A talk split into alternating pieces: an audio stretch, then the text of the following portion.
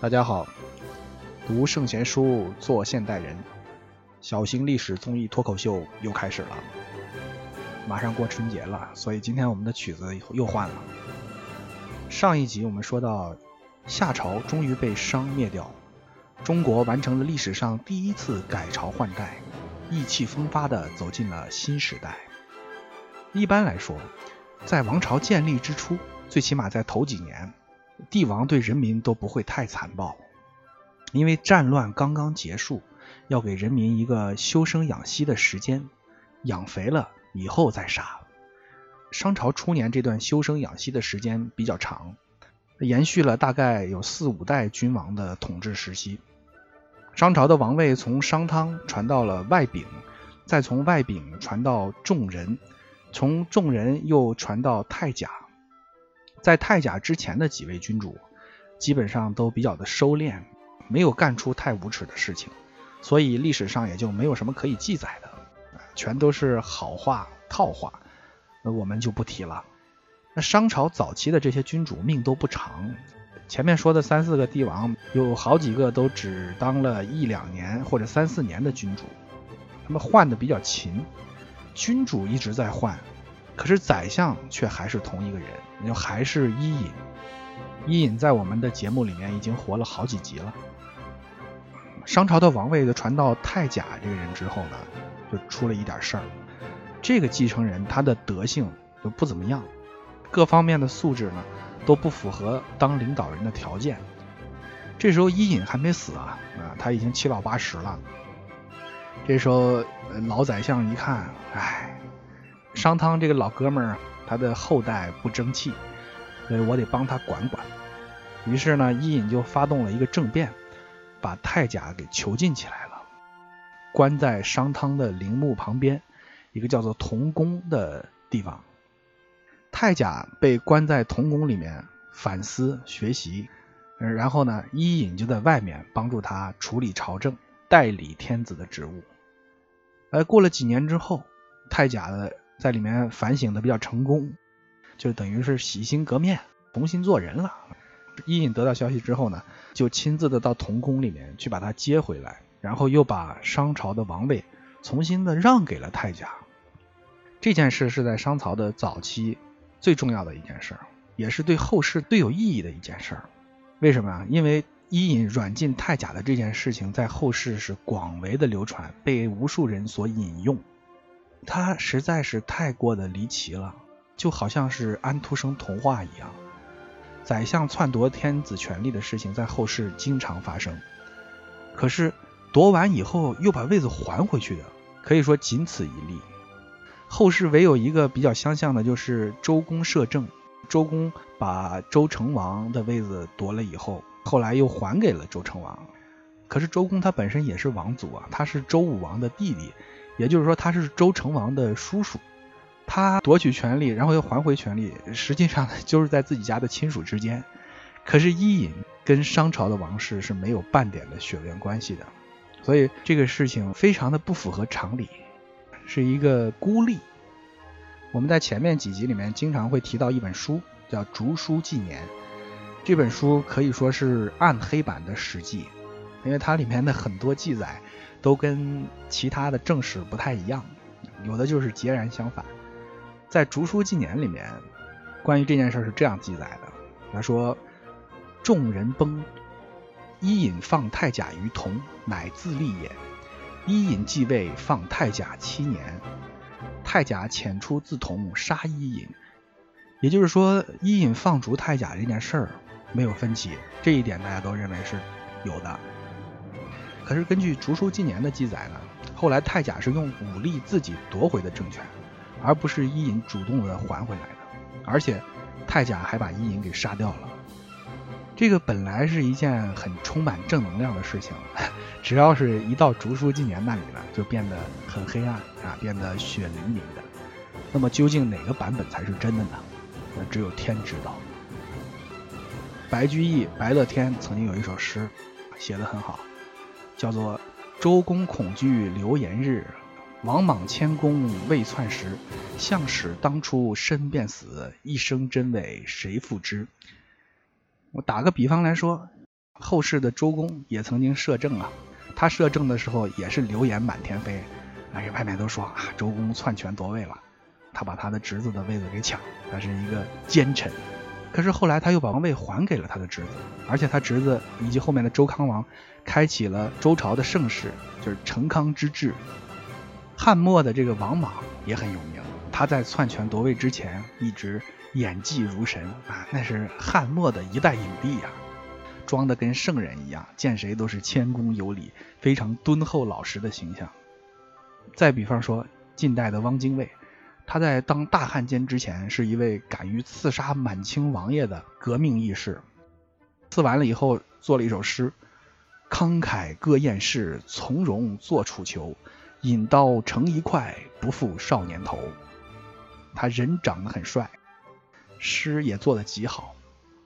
那么，我们做一个假设啊，假设周公在他还没有归还王位之前就死了；假设王莽在还没篡位之前就死了；假设汪精卫刺杀完王爷之后就真的引刀成一块了。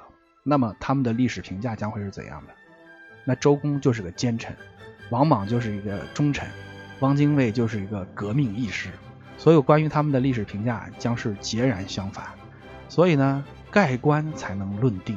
对于一个人来说，真伪邪正，日久方验。那好了，我们回到商朝。商朝早期最重要的一件事就是伊尹放逐太甲。那这件事呢，要想寻求它的真相已经是不可能了。也许世界上根本就没有什么真相，统一口径就是真相。除了竹书纪年以外，其他的古籍都是统一口径的，众口一词，说伊尹是一个很不错的人，完美的人。那么我们呢，也就姑且认为他是个完美的人。像伊尹这样的完美的人，在中国的传统文化里面有一个专有名词，管这种人就叫圣人。圣人的意思就是才德全尽，在德和才这两方面都达到极致的人。我们都知道，中国最有名的圣人就是孔子，他是至圣先师啊，至圣就是圣人的极致，他是圣人里面的最具代表性的。那伊尹呢？伊尹在儒家文化统治的时代，也被认为是一个圣人，他的称号是元圣啊，就是元旦的元，元就是最初的意思，那伊尹就是最初的圣人。那儒家有很多推崇的圣人，比方说尧舜禹汤。那可是为什么说最初的圣人是伊尹呢？因为从商汤和伊尹他们的时代开始啊，中国的历史就真正的进入到信史时代。在可以相信的历史里面，伊尹是第一位具有极高的才华和极高的品德的人。其实呢，商朝的历史直到二十世纪，也就是上个世纪，才被确定为是真实可信的历史。从上世纪啊，一九二八年开始。国家就对这个河南安阳的殷墟进行了科学发掘，出土了大量的建筑遗址，还有甲骨文、青铜器，单是刻有甲骨文的龟壳就出土了达十万片以上，单字量有五千个左右。我们都知道，认识两千个汉字就可以读懂报纸了，五千个字已经是相当丰富完善的一个文字系统，可以表达很复杂的意思。研究甲骨文已经成为一门学问了，叫甲骨学。那么这门学问不是一般人可以研究的，它需要很高的智商，同时还需要很深厚的学养。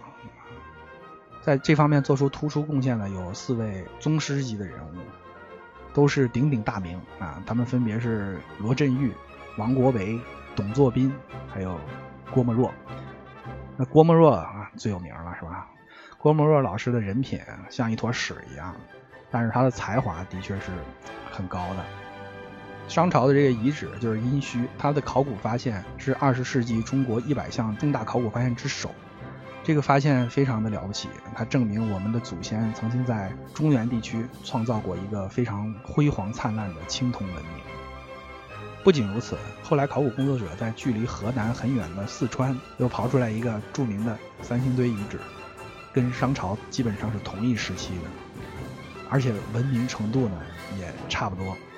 前面我们讲过，夏朝只是一个存在于书本上的朝代，商朝作为第一个确定存在的朝代，它跟我们后面的其他朝代相比，有几个最大的特点，一个是崇尚鬼神，第二个是频繁迁都，第三个是在商朝的时候经商成为了一种职业，也就是诞生了商人这种职业。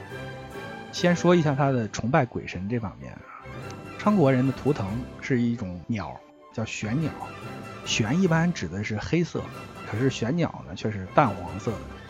玄鸟有四只翅膀。平常吃什么？它捕食老鹰，这个老鹰已经是飞禽里面食物链的顶端了。可是玄鸟就把它当成食物。商国人为什么崇拜这种鸟？这还得从他们的祖先说起。我们都知道，皇帝是中华民族的人文初祖，所以基本上每一个人的祖先往上倒，最后都能倒到他那里。商朝王室的祖先，他也是皇帝的后代，他的名字叫做契，契约的契。这个契呢，他是尧的亲弟弟，就是帝喾的儿子。据说契这个人，他的母亲啊，在机缘巧合之下吃了一颗玄鸟的鸟蛋，然后就生下了他。于是啊，从此以后，他这一支繁衍出来的后代都认为自己就是玄鸟的后代。那《诗经》里面有有一句话叫“天命玄鸟，降而生商”，所以商朝的它的图腾就是玄鸟。后来这种不存在的神鸟。它又不断的演化，就变成了我们都知道的百鸟之王凤凰。